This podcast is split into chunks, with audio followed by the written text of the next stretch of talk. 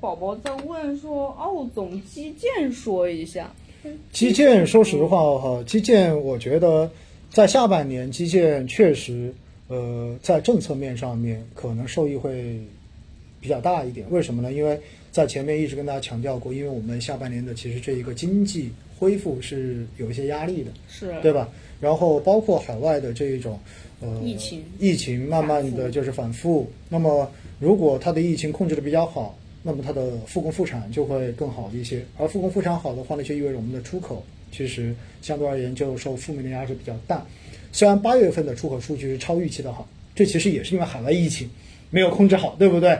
但是整体的趋势，我们相信肯定还是会往控制的越来越好这个方向发展。所以出口方面，我们受到的这个压力也比较大。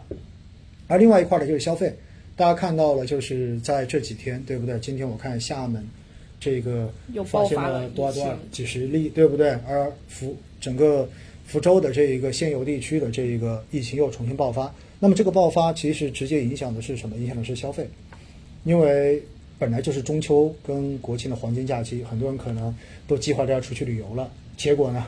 结果这个疫情来之后，大家可能都在问是不是又出不去了，对不对？所以这对于消费的这一种影响其实还是蛮直接的。那大家想想看看，本身消费受影响，然后出口可能也会有一些负面的压制，那么这个时候拉动经济的三驾马车可能只剩投资了。因此，下半年如果要去维持整个经济的一个基本盘，那就涉及到一个问题，很有可能我们的政策面会变得更宽松一些，而且的话呢，因为房地产被压制了。因为控制房价，不让房价过快上涨，这基本上是今年非常明确的东西了，对不对？房住不炒，所以在这种情况之下，靠专项债的发行，然后的话呢去做基建，用基建来托底整个经济的这一个基本的增速，保证大家的这个就业，我觉得应该是今年下半年比较大概率会发生的事情。所以在这样的情况之下，我们看到最近其实原材料涨得特别的好。对吧？你看煤炭也好，钢铁也好，有色也好，都涨得非常的好。而且的话呢，呃，应该说这个趋势的话，就是在这一个政策的影响之下，我觉得多少还会继续的再维持一下吧。嗯，所以基建，这是从整体的宏观分析来说，基建其实今年下半年应该说是有机会的。但是，一定要加但是，作为投资者，是不是一定要去追这种热点？我觉得这一个大家可以再考虑。为什么呢？因为我发现哈，大家总是喜欢在不同时间的点去追不同的热点，总希望自己能够准确的追追准了每一个热点，但现实中间其实这种事情成功的概率是不高的。因为关于这个话题，之前在呃我们的这个百度人说直播中也跟大家讲过，因为当时是说基金经理举的这个例子嘛，对不对？对就是哪怕你每一次做决策的成功率为百分之七十，问题是你在做一个换行业、换热点的决策中间，你是要经过几步的。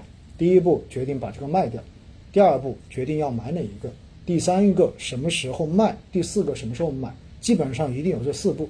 但是四个百分之七十乘起来的话，就已经低于百分之三十的成功率了。所以有没有必要去追这样的热点？我觉得大家可以再考虑，好吧？有个宝宝问说，哦，海峰问说，陈老师您好，中证五百定投一年，现在十九个点，割不割？感觉还能涨，舍不得割呢，那就不要割呀。没有 现实这么想的。现实中间就是这样子的。嗯大家在中证五百没有涨的时候呢，就老在质疑说中证五百还有戏吗？嗯，然后涨了之后的话呢，就总会觉得这个涨幅是不是还能继续啊？嗯没有信仰。哎，对，昨天晚上的星空夜话其实已经解答过这个问题了。我还是那个建议哈，就是你一年百分之十九，说实话不错了，因为巴菲特的成绩单也就是年化百分之二十左右嘛。对所以这一个收益已经相当不错了。啊当然赶上巴菲特了。哎，对，当然你重要的是要要连续赶上，对不对？那就才牛。当然，你这个收益，如果你跟刚才我们的那个自然资源的那个 ETF 比起来的话，你就觉得不算什么了，对吧？一年已经百分之一百多了。对，所以在这里的话呢，就涉及到那一点，止盈线到底干嘛的？嗯，止盈线是一条纪律线，它是让你有纪律的进行投资。如果你觉得百分之十九，你认为还会涨，认为是什么？也就是你在凭感觉做决定。啊，你在凭感觉做决定。嗯而投资中间，散户之所以成功的概率很低，就是因为散户大多数时候都是凭感觉做决定，所以你总是在觉得该买的时候你就买了，然后在觉得它还能涨的时候你就追进去了，继续拿着，然后在刚跌的时候你也觉得这应该只是个假摔，最后当它一路跌下去的时候，你才猛然发现自己原来在做追涨杀跌的事情，所以。一年百分之十九，我的建议是，如果是我在定投中间的话，到止盈线一定坚决止盈。然后，如果你真的很看好后面的市场，你觉得大概率它还能涨的话，两种方式。对，第一种的话，你可以你的扣款不停，并且把你后面每一期扣款的金额翻个倍就好了。这相当于什么？相当于你做了一个减仓的动作，把你的风险给降下来了，对不对？如果市场出现波动的话。相对而言，你的这个心理负担会小很多。那回过头来呢，还有一种方式就是，OK，你就觉得未来真的会很强，并且你确信自己的这一个判断是对的，那你当然可以不赎。那如果你选择了不赎，那么你就意味着你自己一力承担了后面市场出现波动的风险。那如果未来市场真的并没有如你所料一样的继续上涨，那这个时候也许你前面的这百分之十九见财化水。就好像今年的白酒跟消费主题的这些基金是是吗？去年还是神？对呀，你包括甚至于今年白酒的基金，你到今年的五月头五月份的时候，那个时候你做止盈其实都没有问题的。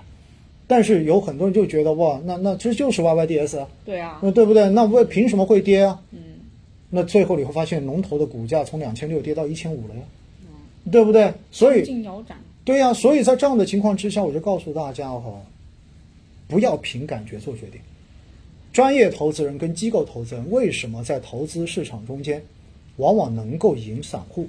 很重要的就是他们有严格的投资纪律，到什么时候该买，到什么时候该卖，什么东西不能卖，什么东西不能碰，他们是有严格的这一种限制的。所以到最后就确保了他可以去规避人性的弱点。而如果你总是凭感性做决定，我告诉你，最后大概率你是赚不到钱的，不亏钱已经算是非常难得的事情了。因为人性跟投资它本来就是相悖的，投资要成功一定是反人性的。你如果不能做到反人性，而是顺着自己的性子来的话，那我觉得你就不妨只拿一点点钱去当个游戏就好了。就小赌怡情，哎，对，你就把它当成一个生活中的娱乐就好了，但是不要把它当成投资，不要把它当成一个非常严肃的事情来做就 OK 了，好不好？所以我给的建议就是，这个朋友，如果是我，我会严格止盈，哪怕未来中证五百会继续上涨，但是用的这个词我说是哪怕，因为谁敢拍胸脯保证说它会继续上涨呢？没有人知道啊。有人说哇，我看估值它是很低，拜托，房地产的估值多低啊！我们的绵绵还在这里痛苦纠结呢，对不对？估值低于百分之九十八的时间。对呀，所以我要告诉大家的就是，有很多人现在对于有些基金经理配房地产板块也是觉得完全不能接受，对不对？说这些基金经理都是垃圾，我觉得也不能这样讲啊，因为他们配置的逻辑就是因为它安全，因为它的估值很低。但是估值低是很安全，并不代表着它短期就一定能够涨得很快。除非市场的话出现了这样的风格的切换，比如说其他板块，大家突然之间对他们基本面都不看好了，那有可能钱就会去找那一些更便宜的、更安全的东西。那么有钱进去之后，自然它就会起来。